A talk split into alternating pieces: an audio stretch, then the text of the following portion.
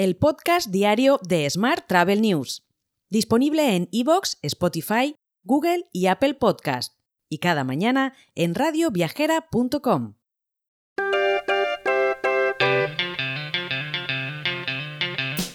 Saludos y bienvenido, bienvenida un día más al podcast de Smart Travel News. Esta semana nuestro patrocinador es Muse, la plataforma de la nueva era de la hotelería. ¿Y qué significa eso exactamente? Pues significa que puedes automatizar y ampliar fácilmente tus operaciones, ya seas un hotel independiente de 30 habitaciones o una marca internacional.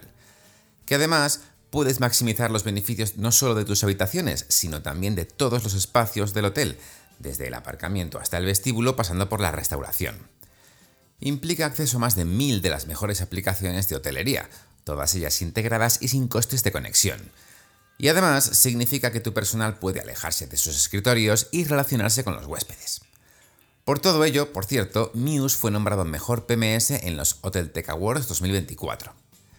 Puedes reservar una reunión con un experto en muse.com barra es barra demo o enviar un correo electrónico a paula.diaz.muse.com. Ya sabes, Muse escrito M-E-W-S.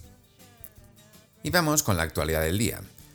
Booking.com se enfrenta a una multa de 486 millones de euros de la Comisión Nacional de los Mercados y la Competencia por prácticas anticompetitivas. Es una noticia que ya te contamos el pasado viernes en nuestra página web y por supuesto en redes sociales. Competencia ha iniciado acciones contra Booking.com por presuntas prácticas anticompetitivas que podrían haber afectado negativamente al sector hotelero en España.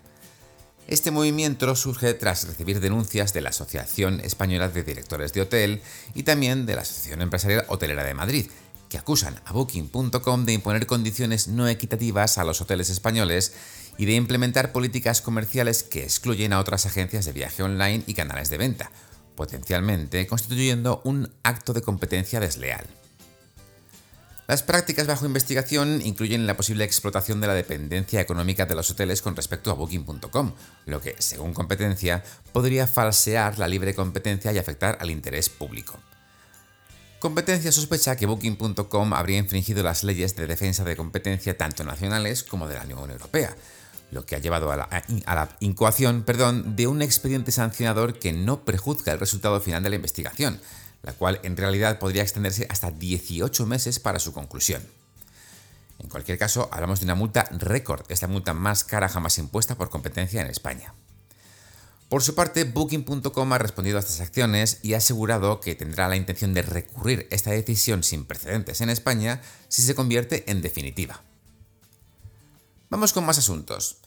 Málaga ha sido reconocida como la ciudad líder en España por tercer año consecutivo en cuanto al número de servicios turísticos distinguidos por el Sistema Integral de Calidad Turística Española en Destinos. Durante el año 2023, el número de empresas en la capital creció un 16%, alcanzando un total de 282 reconocimientos. Mientras, Bruselas se dispone a plantear una serie de objeciones a la compra de Air Europa por parte de IAG el próximo mes de marzo, lo que supondría una advertencia de que la operación se puede enfrentar a un veto a menos que se presenten remedios creíbles. Más temas. El 85% de los españoles encuestados por Evaneo planea viajar en los próximos meses para aliviar su estrés, aunque organizarlo también les genera ansiedad. Además, el 65% de los encuestados considera que viajar es la mejor forma de combatir el estrés, por encima de la terapia. Sin embargo, las vacaciones no son sinónimo de relax para todos, ya que uno de cada cuatro, españoles considera que la Navidad es el periodo más estresante del año. Más asuntos. BT for Europe, la red unificadora de las asociaciones de viajes de negocios, ha anunciado la incorporación de Visaway como su último miembro afiliado. La unión de ambas organizaciones refuerza el compromiso de mejorar la experiencia del viajero de negocios. Por otra parte, el puerto de A Coruña prevé superar este año la afluencia de cruceristas por tercer año consecutivo, con más de 150 escalas y de 350.000 pasajeros. Y Alicante conectará por vía aérea con Roma desde el mes de abril, con la apertura de una nueva ruta operada por Wizz Air que contará con tres frecuencias semanales.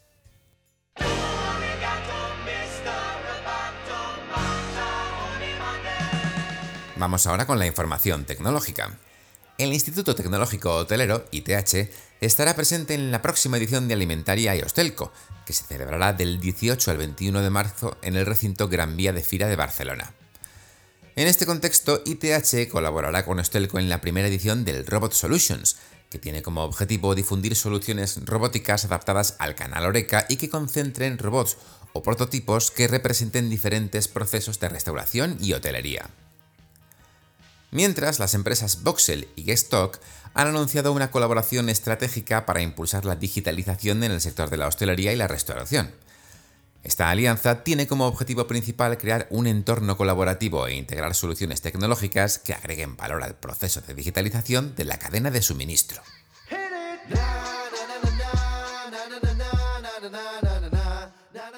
Vamos ahora con la actualidad internacional. Turkish Airlines ha lanzado una iniciativa pionera en la industria de la aviación al priorizar una experiencia de viaje pet-friendly. Así es como la aerolínea ha implementado un programa integral que garantiza la comodidad, seguridad y felicidad tanto de los pasajeros como de sus mascotas. Mientras, Emirates Group ha nombrado 19 altos cargos, todos ellos con efecto a partir del 1 de marzo. El presidente y consejero delegado de la compañía, Ahmed bin Said Al Maktoum, ha indicado que esto se debe a que el grupo se ha marcado planes claros y ambiciosos para el crecimiento de su flota, de la red y del negocio para los próximos 15 años. Y American Airlines ha anunciado que a partir del 1 de mayo dejará de permitir que los clientes ganen millas de viajero frecuente cuando reserven sus viajes en sitios de terceros, como Expedia.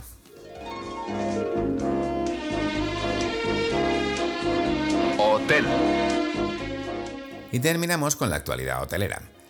El número de pernoctaciones en establecimientos hoteleros españoles superó los 16,4 millones el pasado mes de enero, lo que supone un aumento del 6% respecto al mismo mes de 2023, según los datos del Instituto Nacional de Estadística.